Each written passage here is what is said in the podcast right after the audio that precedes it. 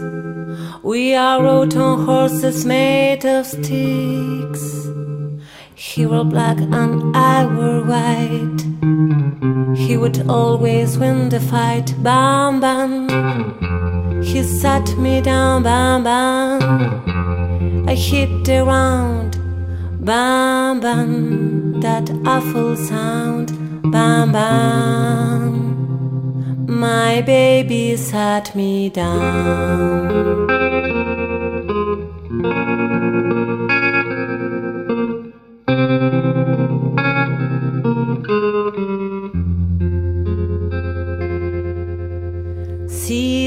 Came and changed the time.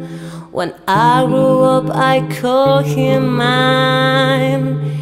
He would always laugh and say, Remember when we used to play bam bam?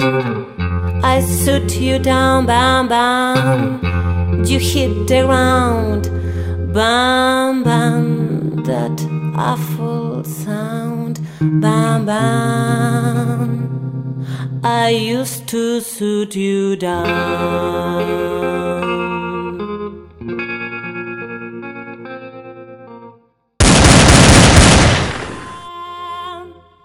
Mis queridos balas perdidas, soy Lorena Carbajo y esto es Bang Bang.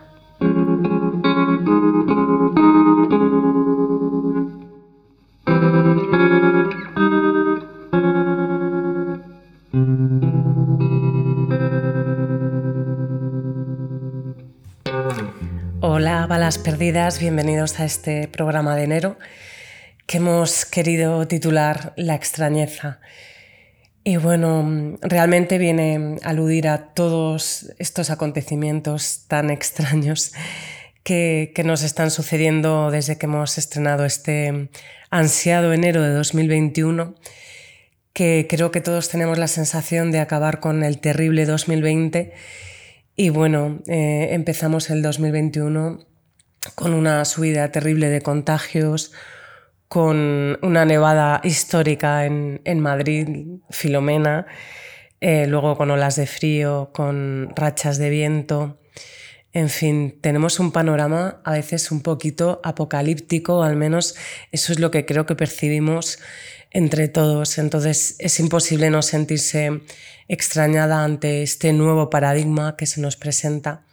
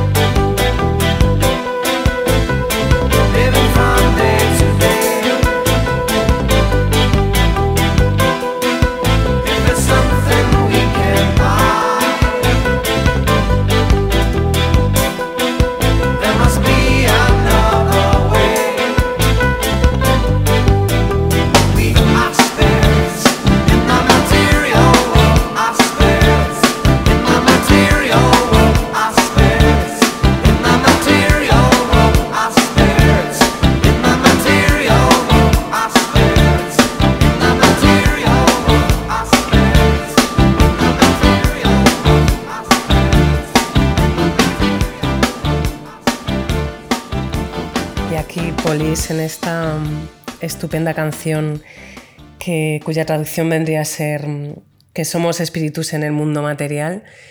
Y bueno, ahora más que nunca estamos en, un mundo muy material, vamos a ser esclavos de, de todo lo, virtual y, de esta digitalización tan profunda que esperamos y nosotros seguiremos apostando por el libro en papel y, y todavía por, por, esos encuentros que nos hacen más, más humanos.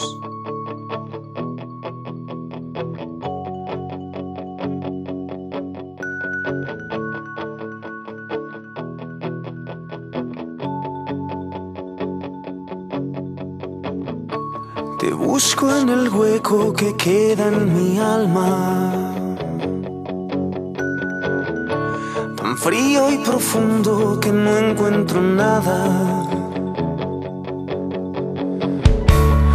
Quisiera volverme invisible y colarme esta noche en tu cama. Me acuesto a la sombra de un árbol sin ramas. Las dudas y el miedo me sirven de almohada. Dormirme sería imposible, la hierba me escuece en la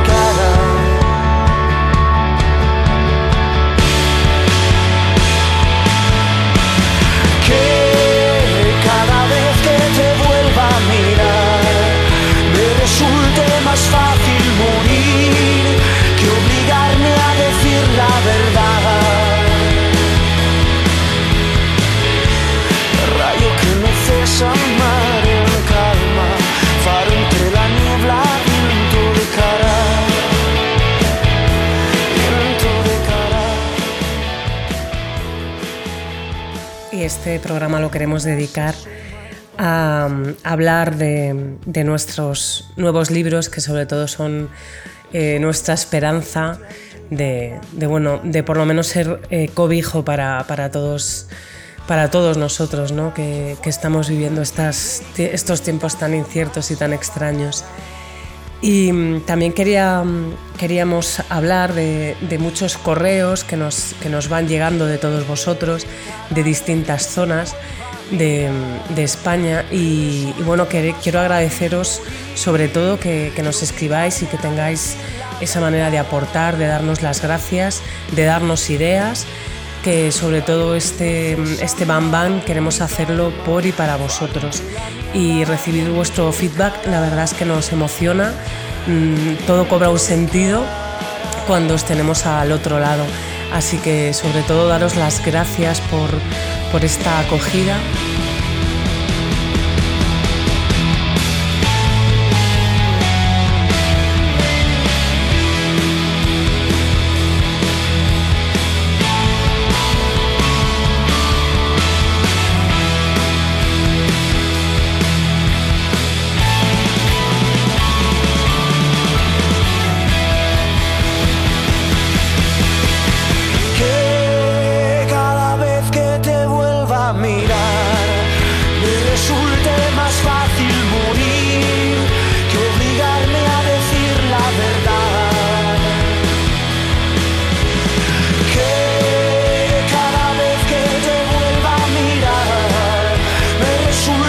facile morire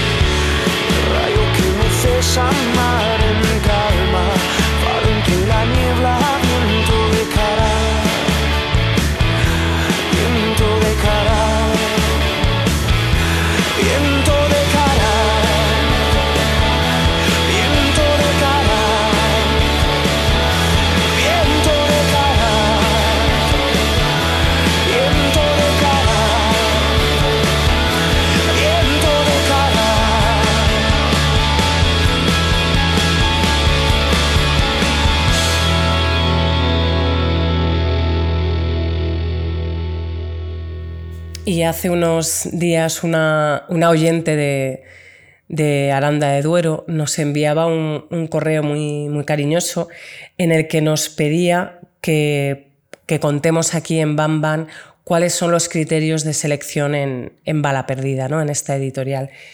Y bueno, mm, yo quería comentaros que sobre todo es la, el, lema ¿no? de Bala Perdida, de los románticos del siglo XXI. Eh, buscamos un poco ese espíritu romántico de, la libertad de atreverse a ser uno mismo, ser genuino y buscamos esa calidad también ¿no? que tenían los románticos tanto en poesía como en narrativa como en nuestros libros de, no ficción. Mm, otra cosa que, que valoramos es la, biografía de Bala Perdida. Nosotros somos una editorial de autores y apoyamos a los autores eh, en, una obra y en todas las que vengan.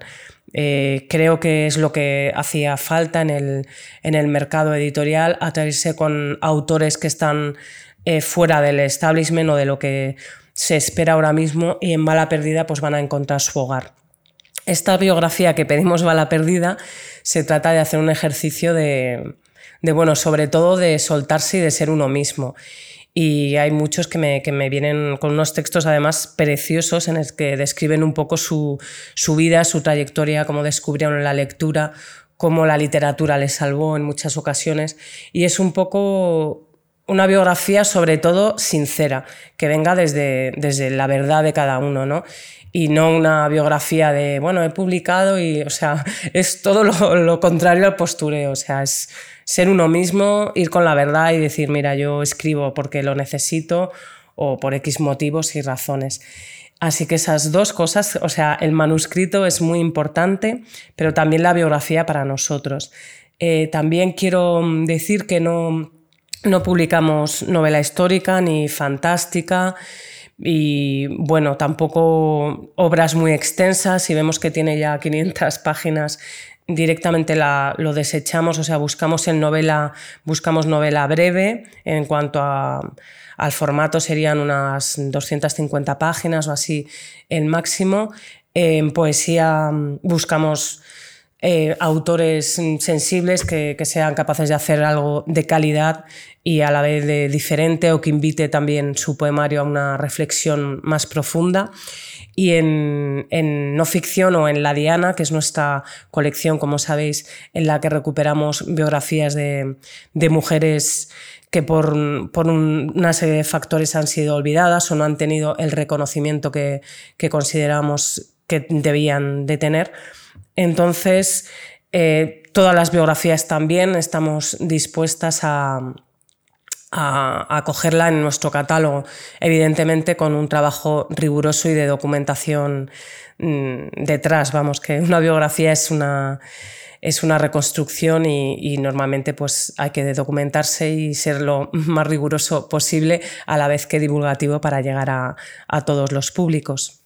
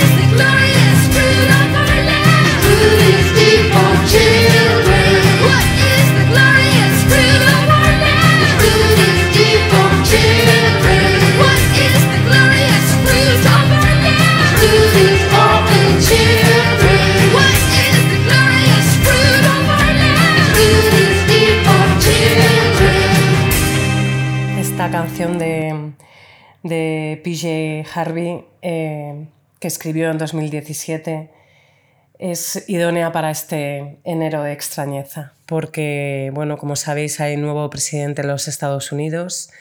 Joe Biden se, se proclamó, bueno, y hubo la ceremonia de, de investidura se proclamó ya presidente el día 20 y queremos pues unirnos a ese cambio y que a que sobre todo ojalá ¿no? que, que la vida de los estadounidenses vaya mejor, que es lo que queremos, mejorar entre todos y sobre todo pues eliminar esta polarización o por lo menos desradicalizar esta polarización ¿no? tan, tan grave que, que se ha ido mm, curtiendo, engendrando y curtiendo en la, en la era Trump y bueno, pues que, que, es un poco lo que está viniendo también a otros, a otros países de Europa, con lo cual es bastante preocupante ¿no? Este, estas mmm, polarizaciones y este, este ambiente tan radicalizado ¿no? de, un, de un lado como, como de otro. Y bueno, desde aquí queremos desearle lo mejor a, a Estados Unidos a partir de ahora, a ver si, si vamos mejorando entre todos como, sobre todo como sociedad y como humanidad.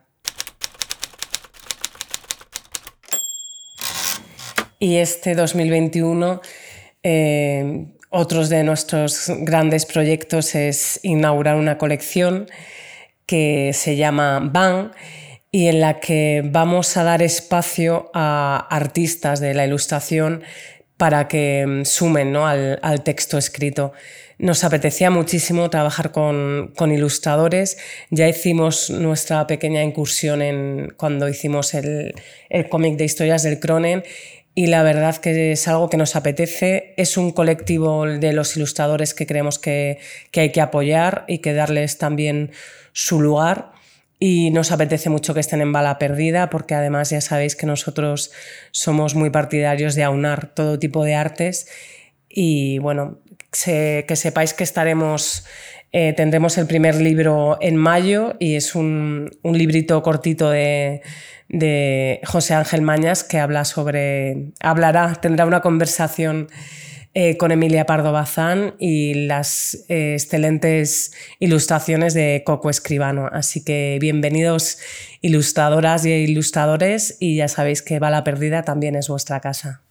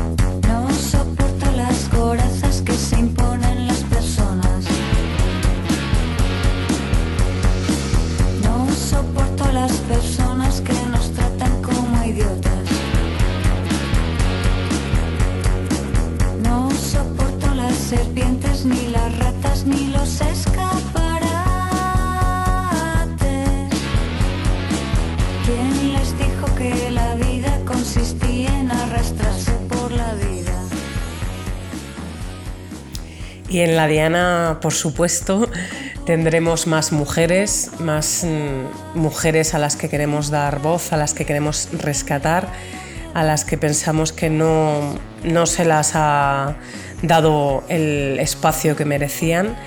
Y contamos de nuevo con, con Aguilar y Cabrerizo, que en esta ocasión nos van a hablar de, de tres eh, estupendas hermanas con vidas apasionantes, que fueron las, las Montenegro.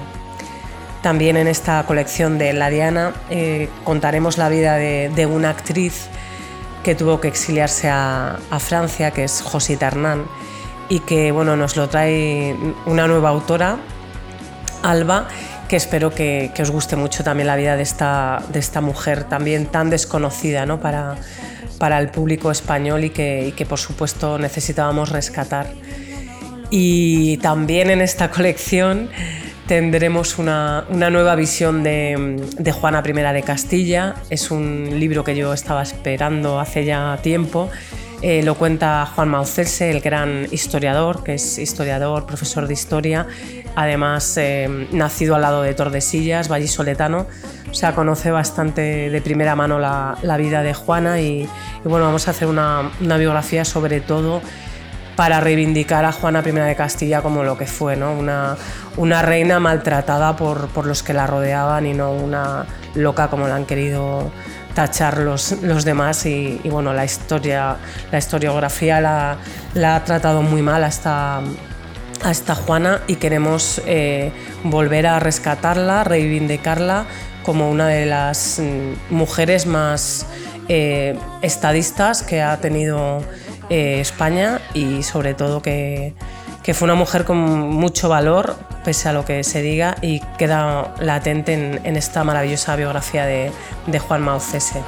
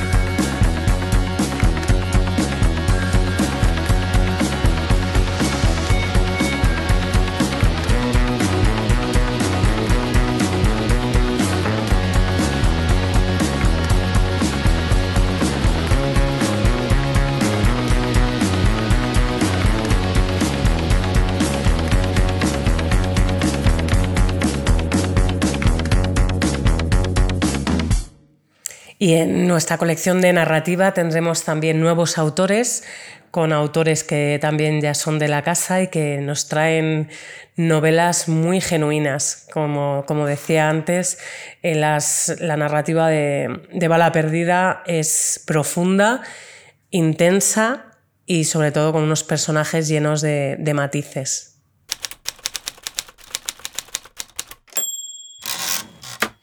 Y en narrativa tendremos también un libro coral que nos hace muchísima ilusión, que es una antología de cuentos de, Malasaña, que lleva por título Historias de Malasaña y en el que participan muchos autores, algunos de ellos balas perdidas, como, como Yolanda Arias, Manu Galvez, Abdul, eh, José Manuel Lucía, que son ya nuestros balas, pero también se unen muchos otros autores que, que nos contarán muchas historias de esta, de esta malasaña que, que no vamos a dejar que, que, se hunda y que siempre vamos a estar con ella, que son nuestros vecinos y a los que queremos un montón y parte de los, los royalties de los autores y un porcentaje también de, de la editorial se lo, se lo vamos a dar a la asociación Vive Malasaña.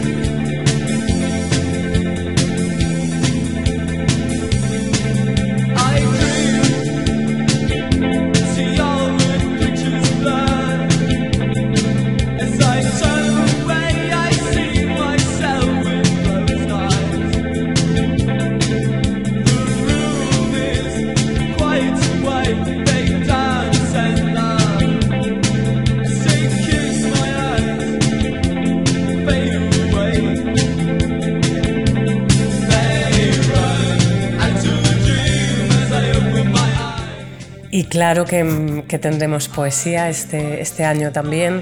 Sabéis que, la amamos, que la defendemos y que es mm, parte de nuestra identidad ¿no? de, Balas Perdidas. Este año además tenemos un catálogo estupendo, conoceremos la poesía de, de la escultora Patricia Losada, tendremos lo nuevo de, de, Olga Muñoz y de Pablo López Carballo y también estaremos otra vez eh, colaborando con estos maravillosos poetas de poéticas del Mediterráneo.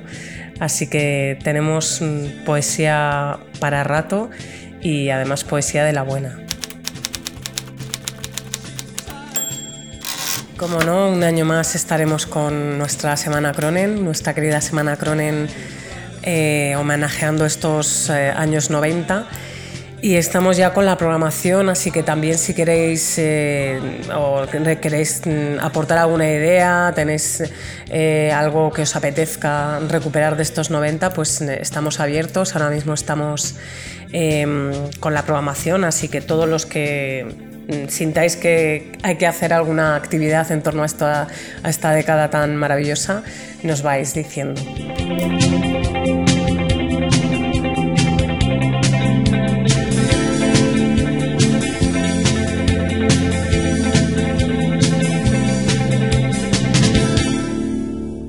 Queremos seguir recibiendo todos vuestros comentarios, peticiones, críticas, ya sabéis, por favor, escribidnos, contadnos a través del correo bp@balaperdidaeditorial.com.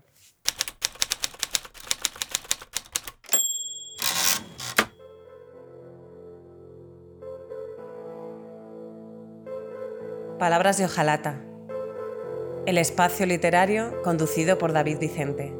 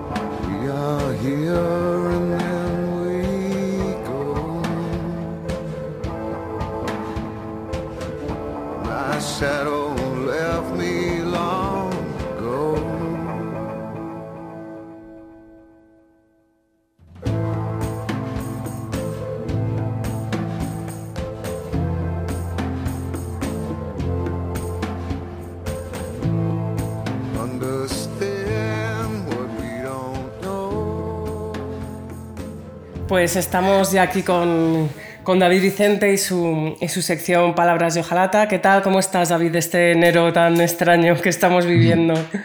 Pues efectivamente, e- extraño, ¿no? Yo creo estamos todos un poco que no, no, no sé si decir que no damos crédito ya, nos hemos resignado ante tanta, ante tanta desgracia, la verdad es que, bueno, no sé. Esperando un poco a ver si todo esto cambia un poco y, y volvemos a recuperar, ya no sé cuál, todas las normalidades, queremos recuperar en cualquier caso, algún tipo de normalidad que nos permita mínimamente vivir, ¿no? porque estamos todos ya un poco exhaustos, yo creo, con todo esto. Sí, la verdad que están siendo, bueno, como además hay un- noticias que se van sucediendo semana tras semana entre el temporal, no sé qué. Yo creo que ya llega un punto que no sabemos lo que nos vamos a encontrar, ¿sabes? O sea, es como ya, ya nada nos sorprende. Sí, no, yo creo que hay una invasión extraterrestre, ¿no? Lo el otro día en, un Twitter, un poco, ponía alguien de broma, que nos invaden los extraterrestres por cualquier cosa y ya lo único que preguntamos es si es teletrabajamos o, tenemos que ir a la oficina. sí, ya nada nos sorprende, efectivamente. Pues David, bueno, en esto, en esto, este mes tan extraño que estamos teniendo, eh, cuéntanos qué tema nos traes hoy o qué te apetece, de qué te apetece hablar, debatir para nuestros oyentes.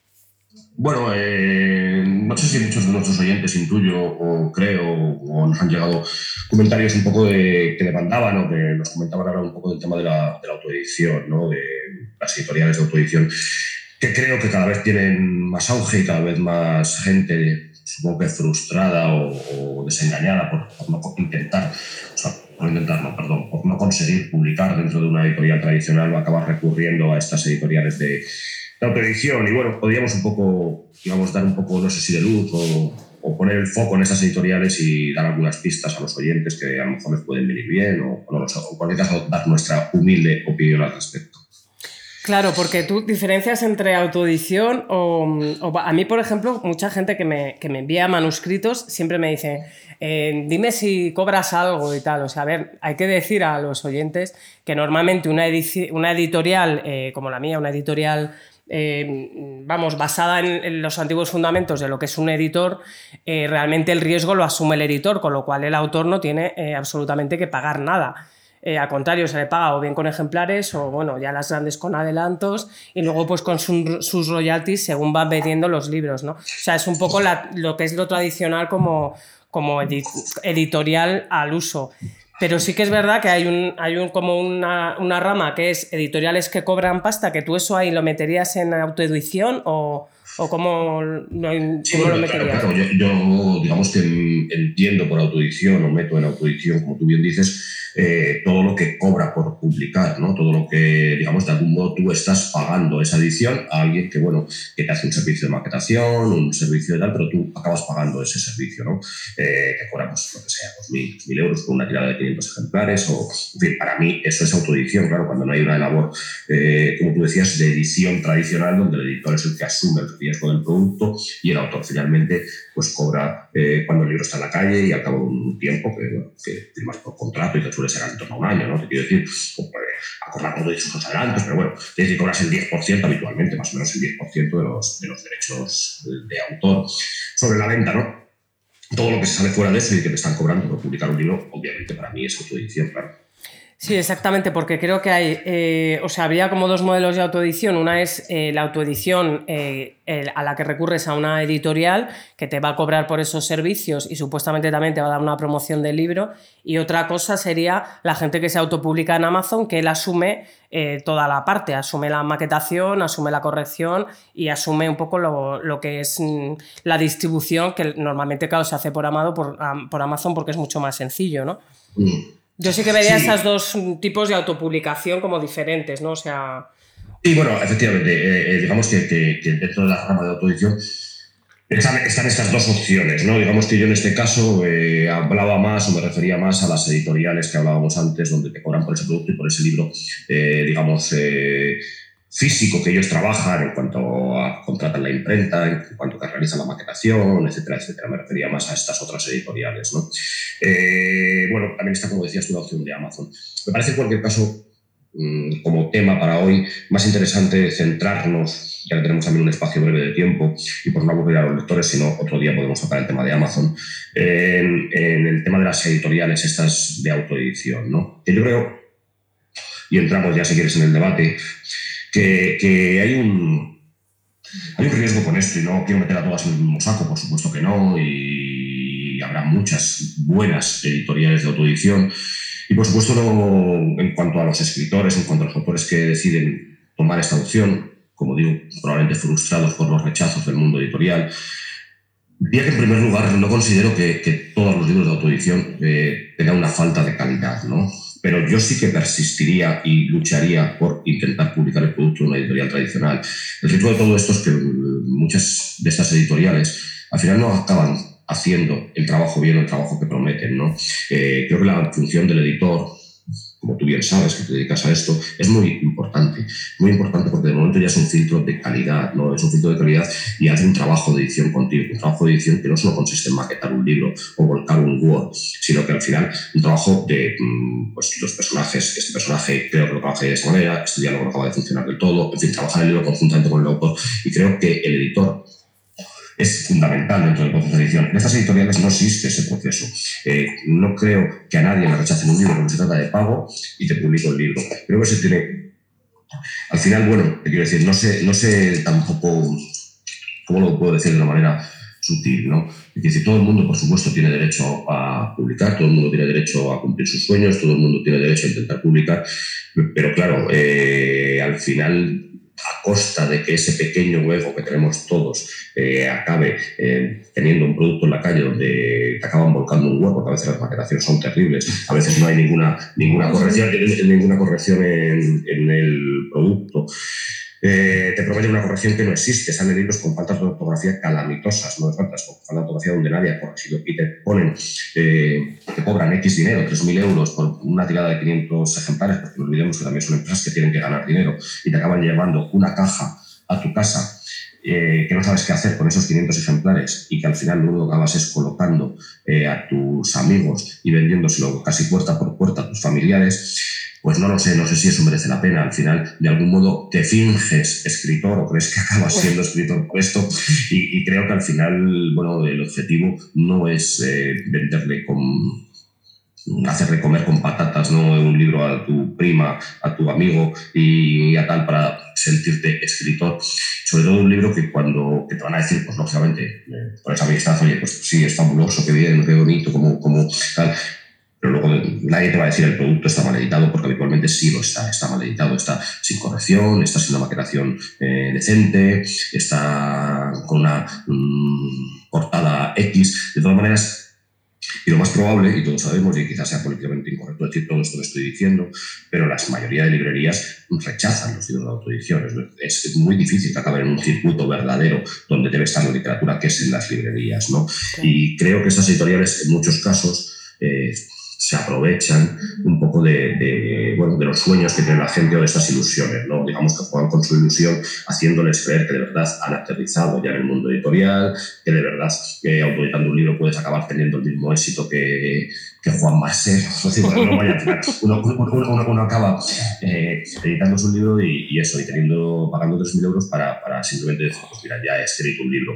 Bueno, al final lo que uno tiene que hacer, si le gusta escribir, creo que es escribir. La publicación llegará o no llegará, bueno, eh, pero creo que esto no es lo importante verdaderamente. Yo, hay novelas que de hecho no he conseguido publicar o ni siquiera he querido publicar porque me parecía que tenía la calidad suficiente y no creo que esto sea ni más ni menos frustrante. Al final lo único que tiene que hacer uno es trabajar y disfrutar de la escritura si consigue publicar, perfecto, y si no consigue publicar, pues no pasa nada, pero eh, digo, es mi decisión personal. Luego no, no, no, intento quitar los sueños a nadie, pero es verdad que a veces hay que tener cuidado y sobre todo le aconsejaría a la gente, ya, ya termino, no vaya a demasiado, que antes de, de decidirse a publicar un libro, al menos eh, investigue un poco la editorial eh, con la que va a autopublicar, que intente ir a las librerías a ver si hay libros de ella, que intente ojear estos libros, que vea cómo está maquetado el producto, que vea cómo está corregido, que vea si verdaderamente hay un trabajo detrás de edición que le merezca la pena antes de pagar este producto, porque en muchos casos verdaderamente no es así. Estoy seguro que en otros muchos sí, pero hay que tener cuidado y seleccionar muy bien estas editoriales porque creo que uno se puede encontrar con más frustración de la que ya traía de casa de por sí. Sí, no, totalmente de acuerdo. Además, yo sí que tengo que decir a, tenor de lo que estás hablando, que a, a, a mí me llegan muchísimos eh, manuscritos con, bueno, con, incluso con intenciones de, de, de, pagar, ¿no? Y yo siempre lo digo, o sea, no, eh, mi editorial no se dedica a eso. Eh, otra cosa es que tú me digas, pues viene una ayuda de la Diputación de Extremadura, tal. Eso es otra cosa, porque eso no lo está asumiendo el autor, lo está asumiendo una institución o o un dinero público que creo que pagamos entre todos, ¿no? Pero vamos, yo eh, jamás he cogido un dinero, un, porque es que además es como decir eso, eh, méteme en el catálogo porque te pago, ¿sabes? O sea, realmente es como que, es, un, es como que te intentan comprar un poco tu, tu criterio editorial, ¿sabes? Entonces claro. me parece, con, bueno, pues yo no, no, estoy de acuerdo con esas prácticas. Sí que tengo eh, amigos, por ejemplo, que, que editan otro tipo de de géneros, por ejemplo, fantasía o tal, que yo no edito, siempre les digo que me pasen el contrato, porque, eh, o, o, contratos, a ver, mm, alucinantes. El otro día vi uno que me pasó que era de 25 años, o sea, una cosa espeluznante, ¿sabes? O sea, sí. que también, eh, incluso hay otras editoriales que no, eh, bueno, que, que, no te piden eh, dinero, pero que eh, son súper abusivas. O sea, que también hay que tener en cuenta que no por querer publicar tienes que aguantar todo. Yo, por ejemplo, hago un borrador y además eh, consensuamos también con los autores, ¿no? Porque yo tengo un modelo más o menos, pero claro, hay alguna cláusula que le puede parecer. O sea, el autor también tiene que que un poco cuadrarse. Lo que pasa es que como la gente tiene tantas ganas y tantas ansias de, de publicar, que es un poco los, los autores, la mayoría tienen unas ganas de publicar horrorosas y publican tres y cuatro libros al año y hay gente que acaba de sacar un libro y ya me está dando otro. Y a mí eso, por ejemplo, yo lo tengo en cuenta como editora porque creo que a un libro le tienes que dar eh, aire y le tienes que dar un recorrido y no puedes estar eh, haciendo la promoción de tres libros en un año. O sea, es que yo, vamos, yo lo veo así. Claro, no, no, y, además es que, es que, bueno, yo a veces pienso, lo decías la gente tiene demasiadas ganas de publicar, demasiadas. Cuando digo demasiadas, quiero decir que a veces parece que estamos más preocupados de publicar que de escribir. Quiero decir, o sea, eh, me parece sorprendente ¿no? porque cuando uno ama la literatura, cuando uno ama la escritura, eh, lo que debe hacer es preocuparse de escribir y es intentar escribir obviamente lo mejor posible. Pero hay mucha gente que incluso habla de publicar antes de haber terminado incluso una novela. Es como, joder, primero termínala, primero corrígela, primero y, luego preocúpate de publicar. Me parece que al final publicar es el objetivo único y prioritario. A veces tengo la sensación de que, que queremos más, mm, como decía Marcelo, el mundo literario, fingirnos escritores o creernos escritores, que serlo de verdad, ¿no? Es como, bueno, eh, vamos a escribir, vamos a ser críticos con uno mismo, vamos a intentar escribir lo mejor posible y a partir de ahí, si conseguimos publicar o si el producto de verdad merece la pena publicar, bueno, entiendo que acabará encontrando un hueco o tendremos derecho a reclamar ese hueco, pero reclamar ese hueco casi antes de haber escrito es como, bueno, no sé, creo, creo que tendríamos que reflexionar un poco sobre esto, incluso primero los propios autores, como tú bien dices. Sí, no, y aparte que pienso que el, proceso creativo es largo. La gente que, que piense que no es largo, creo que no sabe bien lo que es escribir, porque a lo mejor tú puedes eso, escribir en poco tiempo porque tengas una escritura frenética, como, como por ejemplo es el caso de Nacho Esquin, pero luego tienes una corrección, luego tienes una meditación sobre lo que has hecho, sobre los personajes, sobre los capítulos. O sea, ya no solo es escribir, sino es corregir ¿no? sobre lo escrito. Entonces, sí que es cierto eh, que la la ansiedad, porque yo creo que en el fondo no deja de ser una ansiedad, yo por los correos a veces que me llegan, o, la gente cuando dices, mira, pues tengo cerrado la programación, ahora mismo, por ejemplo, nosotros tenemos cerrada la programación hasta 2023. ¿Por qué? Porque yo no puedo publicar todo. Entonces, si la gente tiene la paciencia de esperarse, jo, pues va a ser valorada. Hay gente que ya me dice, eh, no, no, yo no tanto no espero. Pues bueno, me parece muy bien, pero mm, claro, yo le, le transmito a, a- a, bueno, a los a nuevos autores o gente que quiera publicar que el proceso, tanto eh, creador como del escritor como de edición, es largo. O sea, tiene que haber ahí una, una reflexión eh, acerca de lo que haces. Luego los editores, eso no podemos publicarlo todo, y más las editoriales pequeñas, pero bueno, también te pasa con las grandes, que tampoco todo lo que les llega no pueden publicarlo todo. Entonces, claro, yo creo que la gente tiene que, que tener también una paciencia y, y hacerse a sí mismo eh, autor, es también hacerse a sí mismo paciente y sobre todo leer mucho, leer las cosas que van saliendo, o sea, el otro día no sé qué lo decía, es que es verdad, para ser escritor tienes que leer, tienes que leer mucho. Entonces, jo, pues el tiempo que estás ahí intentando colar tu, tu novela o no colar, a ver, que hablo porque es cierto que a mí me vienen muchos manuscritos cada vez más y, a ver, se ve la gente que quiere esperar o la gente que, que está, eh, no sé, pues eso, que tiene un ego que yo sinceramente eh, a veces alucino, ¿sabes? Porque, no sé, y, y también hay otra cosa que ya nos metemos en otro jardín, pero la gente que tiene redes sociales se piensa que todo lo que hace es bueno y no es así. O sea, a lo mejor me da igual que tengas, eh, no sé, un millón de seguidores si lo que haces para mí no tiene la calidad suficiente, pues a lo mejor eso te tienes que ir a otra editorial que valora eso, pero yo, o sea, me parece, a mí me llega gente, la verdad, que es eh, a nivel horror, porque además ni siquiera se han parado a pensar en lo que están mandando o dárselo a una persona, a un lector profesional, que también hay muchos. Yo, yo si fuera autora, se lo mandaría a, una- a un lector profesional antes de mandárselo a una editorial, para que te haga ahí un... ¿Sabes? Sí, no, y cada vez lo que dices tú es que cada vez es increíble porque hay cantidad, cantidad- más cantidad de gente que escribe pero que no lee. Entonces es, co- es como curiosísimo, ¿no? Dices, eh, ¿por qué te gusta escribir si no te gusta leer? O sea, con lo cual eh, entiendo que al final lo que te gusta no es en sí mismo la escritura, no es en sí mismo la literatura, sino que lo que te gusta es el supuesto glamour que de algún modo se asocia al hecho de ser escritor. Entonces dices, "Joder, pero realmente eh, ni siquiera te has parado, como tú bien decías, a pensar lo que escribes o no escribes o por qué estás escribiendo. Simplemente lo que quieres es que alguien te diga, jo, tío, cómo molas, escribes. ¿Sabes? Entonces, pero Claro. no sé, hay, hay- hay un peligro ahí. Ya te digo, y sobre todo mm, este peligro, pues al final también lo aprovechan efectivamente este mercado editorial de la autoedición. Y como si son conscientes de ello, y evidentemente, pues, eh, pues bueno, al final juegan con ese producto y, abusan en muchos casos de, de estas ilusiones o de estos egos. A veces eran ilusiones, a veces son egos, a veces es ansiedad, todo unido. Eh, estas editoriales creo que lo aprovechan eh, ofreciendo productos que verdaderamente son lamentables en términos de edición. No digo que no haya calidad o no en ellos en términos de autoría, pues, tampoco la hay, otras veces sí, por supuesto, pero en términos de edición son productos verdaderamente lamentables, ¿no? Que dices prácticamente para esto eh, si querías que te leyese además tu amigo, pues bueno, pues imprímete el Word y se lo pasas. No, deja, de, ser, o se lo mandas por correo en un PDF, ¿no? Y te lee tu relato, te lee tu novela, te lee lo que- bueno, no sé, que simplemente pues un poco, pues eso, que cuidado con esto, ¿no? Que cuidado con esto y que antes, pues, sobre todo el autor, como tú bien dices, que lea, que se forme, que sobre todo para un autor es leyendo, que sea crítico consigo mismo y una vez que se decida publicar, pues también investigue un poco dónde está publicando, dónde manda las cosas y si finalmente opta por una autoedición, que al menos intenta hacerlo con una editorial de calidad dentro de este sector, que seguramente la sabrá, o sea, sabrá, pero también lamentablemente en un gran porcentaje no lo tienen, no lo tienen y hay que, hay que decirlo tal cual, porque así. Sí, sí, totalmente. Pues muy bien, David, pues ¿qué premios nos traes este enero tan, tan maravilloso que nos está saliendo? Bueno, efectivamente, como ya estamos casi en febrero, eh, el tiempo pasa a pesar de las pandemias y, de las nieves, vamos avanzando ya y dejando enero de lado. Traigo dos premios para, para febrero, ¿no? para que los oyentes les dé tiempo a enviarlos. ¿no? Uno es un, volvemos a la novela breve, somos muy fans aquí de, de la novela breve, y uno sería premio de novela breve Ramiro Pinilla, que es ya su cuarta edición, lo organiza el Ayuntamiento de Derecho, y las novelas eh, se pueden presentar eh, en los dos eh, idiomas oficiales del País Vasco, en euskera o en castellano. La extensión que ellos consideran en este caso, que ponen en las bases como novela breve, sería de 80 a 120 páginas eh, de Word.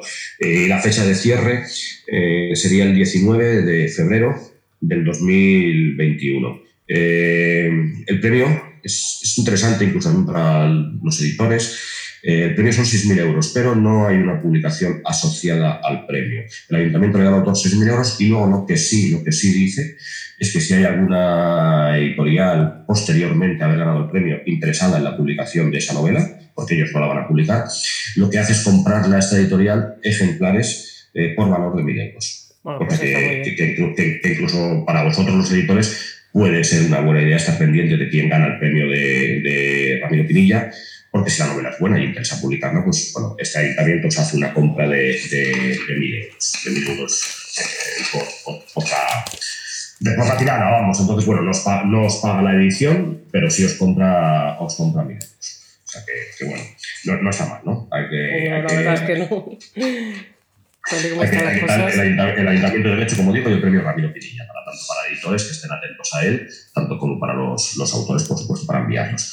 Y otro premio, en este caso, de poesía joven, que también somos muy fans de la poesía, Juan eh, Martín García Ramos, el premio Martín García Ramos, que organiza el Ayuntamiento de Albós. Eh, también son 6.000 euros, que no está nada mal para, para un poemario. Y, y el- las condiciones es que se- el autor sea autor, autor, sea menor de, de 31 años, digamos que consideran joven eh, alguien menor de 31 años, y la extensión del poemario tiene que estar en torno a los 700 a 1000 versos. Eh, la fecha de cierre es el 8 de febrero. No sé si hemos dicho anteriormente la fecha de cierre, si no es así, el de, el de, el de novela, perdón, el Ramiro Pinilla sería, la fecha de cierre de entrada de manuscritos sería el 19 de febrero. 19 de febrero para Ramiro Pinilla y para el de poesía joven eh, Martín García Ramos el 8 de febrero, de 700 a 1000 versos y eso sí, poetas de menos de 31 años. No, no, no pueden notar los mayores, ¿no? Mm, Pues muy bien.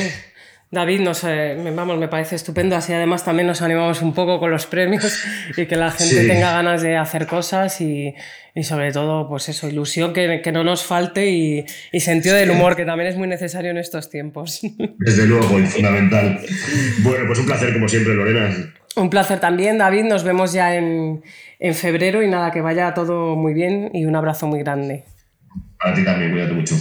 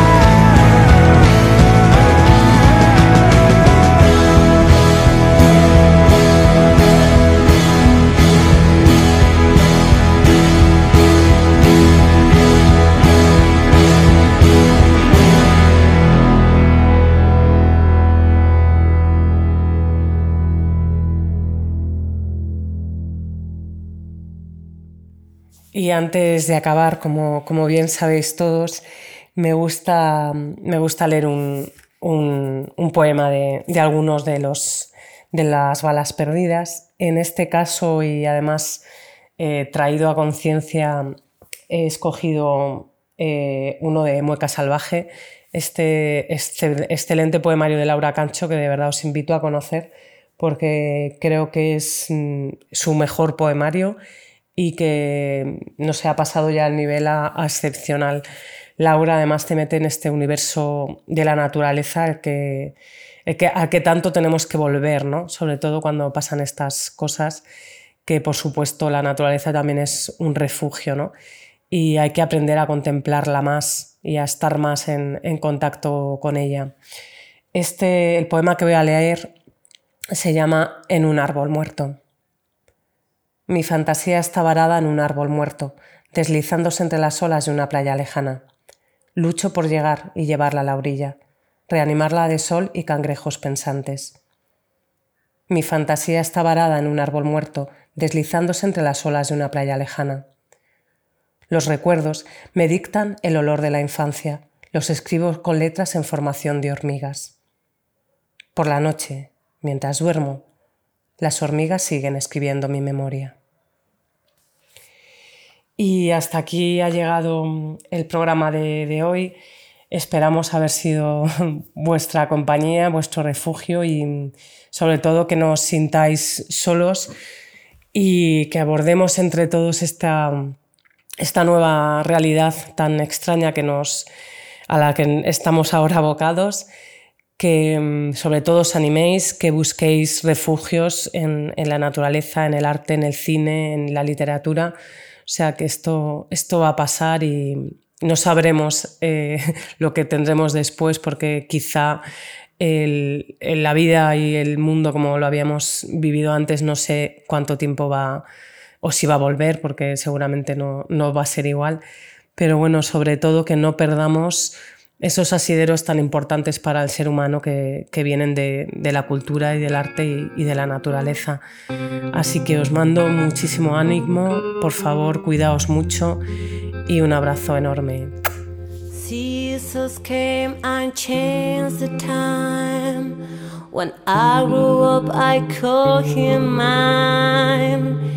He would always laugh and say, Remember when we used to play bam bam? I shoot you down, bam bam. You hit the ground, bam bam. That awful sound, bam bam. I used to shoot you down.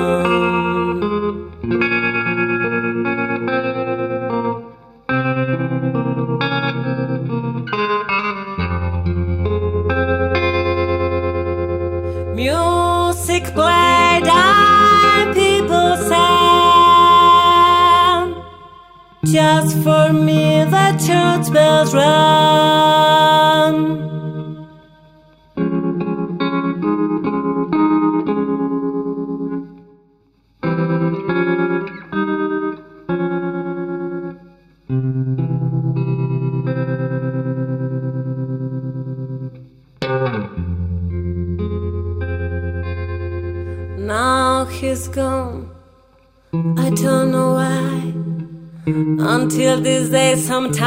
I cry.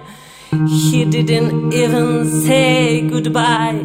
He didn't take the time to lie. Bam, bam. He sat me down. Bam, bam. I hit the ground. Bam, bam. That awful sound. Bam, bam. My baby Cut me down.